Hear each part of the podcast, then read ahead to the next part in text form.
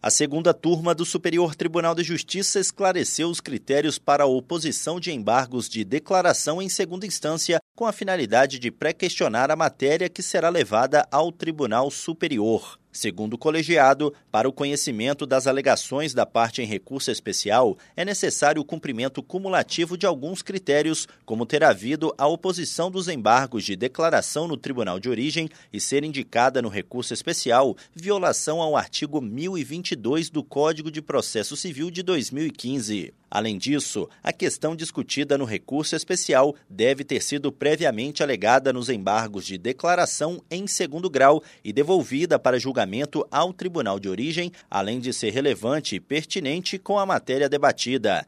O pré-questionamento é um dos requisitos exigidos pelo texto constitucional para admissão do recurso especial submetido ao STJ. O relator, ministro Francisco Falcão, explicou que o texto do artigo 1025 do CPC de 2015 não invalidou a súmula 211 do STJ, que diz ser inadmissível recurso especial quanto à questão que, embora tenha sido apontada nos embargos de declaração em segundo grau, não foi efetivamente apreciada pelo De origem.